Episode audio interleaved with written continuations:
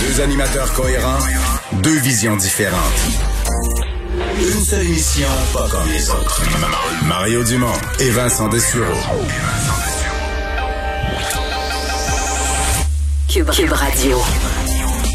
Bonjour tout le monde, bienvenue cette émission, bienvenue à Cube Radio euh, pour ces deux heures, euh, comme à l'habitude, on vous résume ce que cette journée a amené en actualité. Euh, Vincent, bonjour. Salut Mario. La journée n'est pas finie en actualité parce que ce soir, ça va brasser. Ah oui, parce qu'évidemment, bon, la COVID et tout ça dont on parle aujourd'hui, mais on va surveiller ce soir ce deuxième et dernier débat entre Joe Biden et Donald Trump, 21h. Mais là, M. Biden va être invincible, il est tellement préparé. Euh, ben, c'est sûr que ça fait plusieurs jours qu'il se prépare et là, il aura évid- évidemment le micro euh, de son adversaire qui va se couper.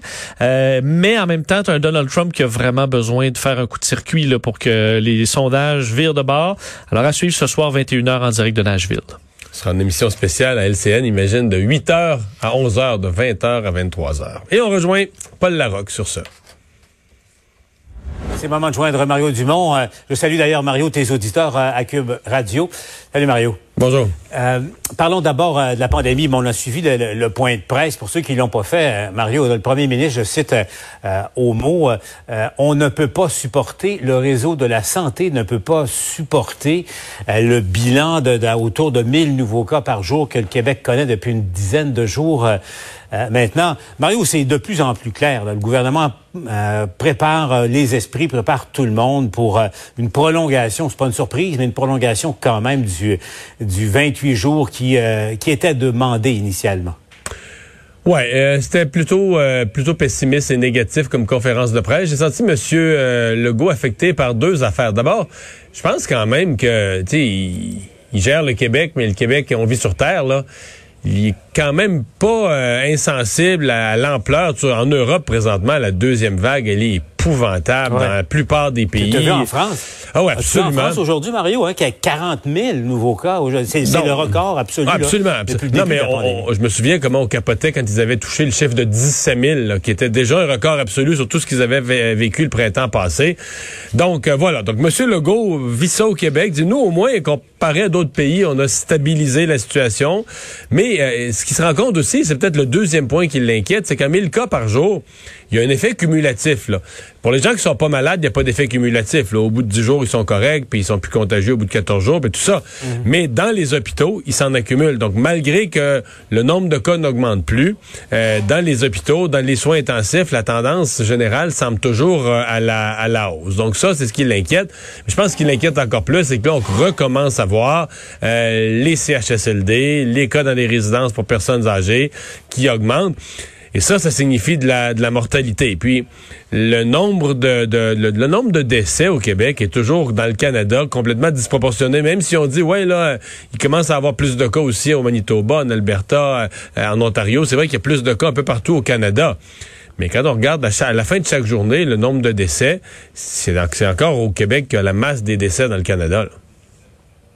Et Mario, moi, euh, des sources dans, le réseau de la santé me disent que les projections actuelles, parce que justement, ça ne diminue pas les projections sur les réseaux de la santé dans deux, trois semaines, ça risque d'être très, très dur. On sera pas loin de l'état de crise là, si Ouais. la trajectoire euh, ne ne Et- change pas. Et, Paul, Bon, en, en rappelant quand même qu'on entend de plus en plus d'histoires, encore une dans le journal ce matin, de gens qui sont en attente de chirurgie ou qui devraient subir leur chirurgie ou avoir des soins.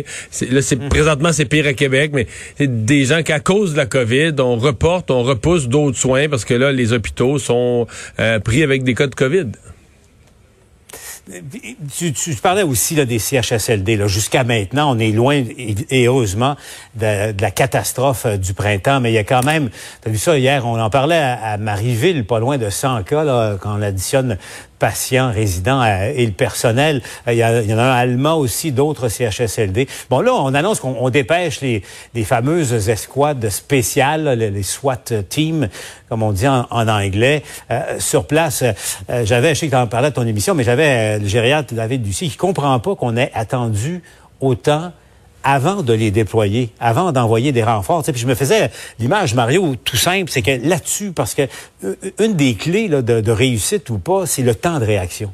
Et euh, c'est un peu comme s'il y avait un incendie, le premier camion de pompiers arrive, puis là, se rend compte que, oh boy, il va falloir des renforts, mais prend un petit peu trop de temps pour appeler les renforts. Parce que lorsqu'ils arrivent, la, la, la, la, deuxième, la troisième alerte, le feu a pris, a pris de l'importance. Est-ce que c'est pas encore l'erreur qui est encore commise dans, dans certains cas, puis dont le Québec ne peut pas se permettre? Là? Ouais. c'est parce que quand on dit dans la même phrase euh, temps de réaction rapide puis gouvernement, c'est, c'est on, est, on est dans le trouble. Là, hein? ouais. Parce que pour le gouvernement, je suis convaincu là, que vu du point de vue de, l'administration publique, de l'administration du réseau de la santé, là, tout ce qu'ils ont fait, c'est en des délais records, parce que c'est habituellement faire un changement, faire un changement dans un bureau, ça prend six mois. Là, donc réagir en trois jours à ceci, une semaine à cela, c'est des temps extrêmement rapides. Mais évidemment, la pandémie, la vitesse à laquelle le, virus se propage, par exemple, quand il rentre dans un milieu de soins, si ça prend deux trois jours tester les gens, ben dans ces deux trois journées-là, euh, là, il peut y avoir de la propagation supplémentaire. Puis effectivement, ton image est la bonne, le celle du feu qui qui s'étend puis qui est plus dur à, à juguler ensuite. Je veux dire que sur les CHSLD, on a raison d'être nerveux. Ce matin, je recevais ben, un autre gériatre, euh, l'ancien ministre Régent Hébert, qui me faisait remarquer, puis le chiffre m'avait jamais été dit publiquement aussi clairement, mais si on avait pris une photo Polaroid là, de nos CHSLD au 1er mars, juste avant le début de la pandémie, c'est 10% des résidents qui sont morts. C'est quelque chose, là. 10 ah de, son prenait l'ensemble. Et là-dessus, il y a certaines régions du Québec qui n'ont pas été touchées. Là. Dans, ça veut dire que dans les autres régions, le pourcentage mhm. de toutes les personnes hébergées en CHSLD qui sont décédées, c'est hallucinant. Donc, on a raison d'être nerveux, euh, précautionneux plus que moins, de prendre tous les moyens en voyant arriver la deuxième vague, en la voyant. Au début, on disait, ah, c'est des jeunes, c'est des parties de cégep. Mais là, on voit les transmissions communautaires se sont faites et on voit la deuxième vague s'approcher de ces milieux où vivent des gens vulnérables.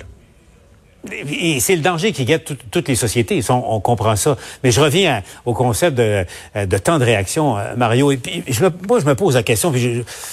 On va en parler un petit peu, Mario. Est-ce qu'on a fait vraiment toutes les réflexions? Le gouvernement Legault là, euh, s'est contenté, au fond, d'implanter un, un, un patron par CHSLD. Là. Mais c'est le patron d'un 4-5 CHSLD qui ont été euh, frappés durement, euh, je ne sais pas ce qu'il a fait, mais il rend pas de compte à personne et on le sait pas. Moi, est-ce qu'on a fait la réflexion suffisante, Mario, sur le réseau de la santé? Tu sais, euh, le premier, ça a été questionné là-dessus. Là. Je comprends qu'on ne veut pas se rembarquer dans une autre réforme, mais tu sais, les CIS, les CIUS, les tatatac, tatatac, il n'y a pas si longtemps que ça, il y avait un, conseil d'administration pour chaque CHSLD. sais, les gens de la communauté, là, ils étaient comme ça, puis ils s'occupaient dans la communauté de leur CHSLD. Et ça, ça a été l'effet de la réforme Rochon, l'effet de la réforme Barrette euh, ensuite. Puis on a, on a perdu ça. Ce qui fait que c'est que la machine qui transmet l'information. Le, le, peut-être le, DG d'un CHSLD qui a été touché, peut-être qu'il l'a dit à, son premier patron, qui lui en a un deuxième, puis en a un troisième, puis en a un quatrième, et tout ça. Et le temps que ça se rende à, Québec, ben voilà. Hmm. Voilà ce que ça donne. Est-ce qu'on a fait toutes les réflexions qu'il faut? Euh, parce que là, on disait c'est bien difficile de, de, de, redessiner euh, la structure bureaucratique pendant que tu es en crise. Donc, je pense qu'on a fait surtout des gestes de, de crise, des gestes d'urgence. Le geste le plus spectaculaire, évidemment, c'est de recruter là, ces, ces 10 000. Mais là, plus sûr qu'on va y arriver aux 10 000 préposés aux bénéficiaires. En tout cas, on semble être à, à 7 000. ouais, on semble être à 7 000. Le ministre dit il faut encore arriver aux 10 000, mais j'ai senti du mot aujourd'hui. Ceci dit, sur la la, la, la, connaissance de ce qui se passe sur le terrain, euh, sur le fait de passer à travers les mécanismes bureaucratiques, je pense que Christian Dubé euh, est, est, plus là-dedans. Je pense que Mme McCann... Bon, elle était habituée de fonctionner dans, dans c'était sa bureaucratie. Elle avait travaillé dedans pendant des années auparavant. Je pense qu'elle faisait trop confiance aux gens. C'est des gens qu'elle connaissait, c'est des gens qui occupaient des postes dans la, dans la hiérarchie de la santé. Puis il lui disait là, ben, il lui disait ça va bien. Puis dans certains cas, il lui chantait même ça va très bien, Madame la Marquise. Puis je sens Christian Dubé. ben, je sens Christian Dubé mm. plus euh, peut-être expérience du monde des affaires, plus à même de, de, douter quand on lui dit quelque chose, de pas se fier au fait que tout va bien, euh, d'aller creuser un peu les affaires.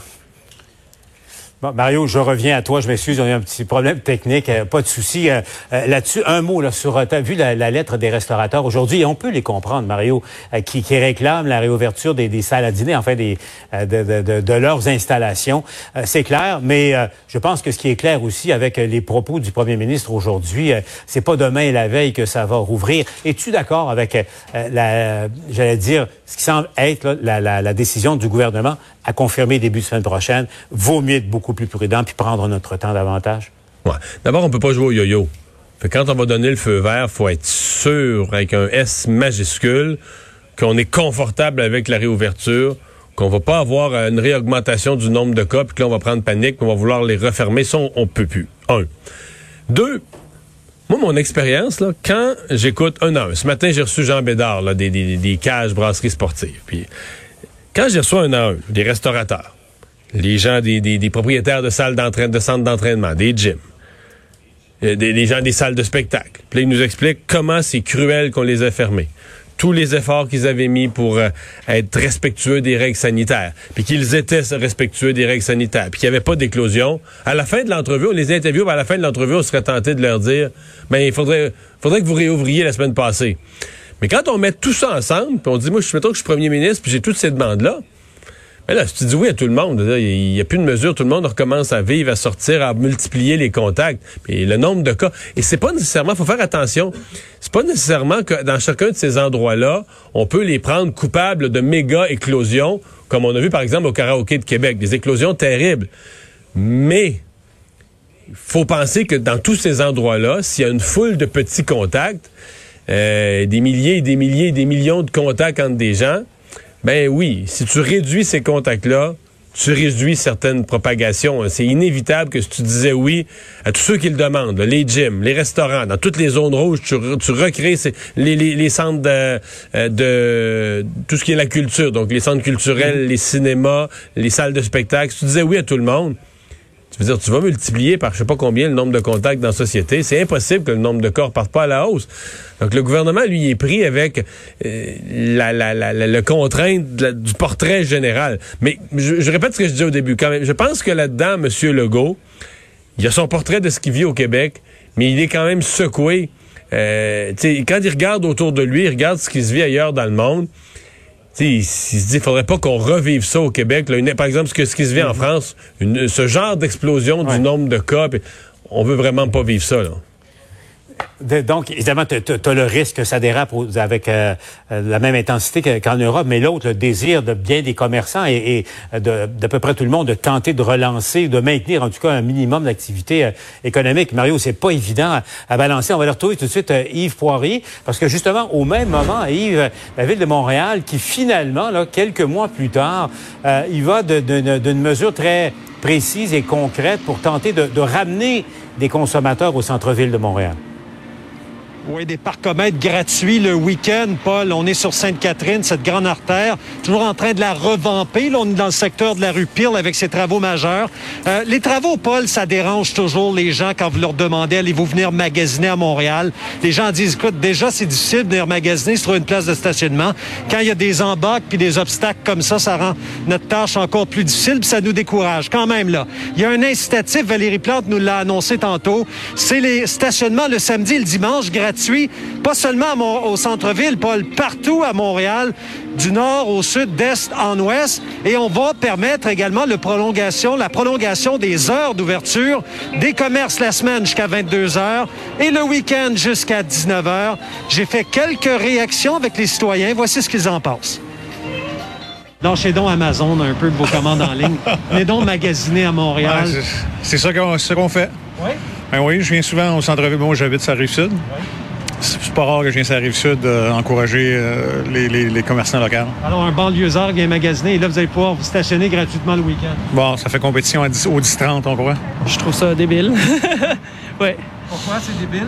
Ben parce qu'il faut pas encourager le monde à venir euh, au centre-ville en voiture. C'est pas un endroit pour venir en voiture. Vous, vous êtes venu à vélo? Oui, je, suis toujours à vélo. Sans vous mentir, ça fait une heure qu'on essaie de trouver une place pour venir faire quelques magasins ici. C'est sûr que ça nous encourage pas à rester au centre-ville. Je pense que c'est une bonne nouvelle puis que ça va juste amener plus de gens à venir au centre-ville. Parce qu'avec les, euh, aussi les stationnements payants, puis il n'y a pas beaucoup de place dans la rue. Moi, je travaille dans le domaine euh, du magasin de détail. Euh, Je vous dirais positivement que je reçois la nouvelle. Je pense pas qu'elle a non plus euh, décision à prendre sur les heures d'ouverture. Je pense que ça dépend vraiment du détaillant. Euh, mais pouvoir euh, encourager l'économie tout en restant sécuritaire. C'est intéressant tous les points de vue. Ce qui pose la grande question maintenant, le Québec est suspendu à tes lèvres. Mario, euh, vas-tu venir magasiner au centre-ville de Montréal pendant tes fins de semaine? Ah, peut-être, mais pas à cause de ça. Non, c'est c'est gentil, c'est sympathique euh, comme euh, mesure, euh, mais on s'entend que, que c'est dans l'ensemble des problèmes de Montréal, c'est euh, c'est bien peu de choses. Je pense que c'est surtout pour pouvoir dire euh, que la mairesse a fait quelque chose pour les euh, pour les commerçants.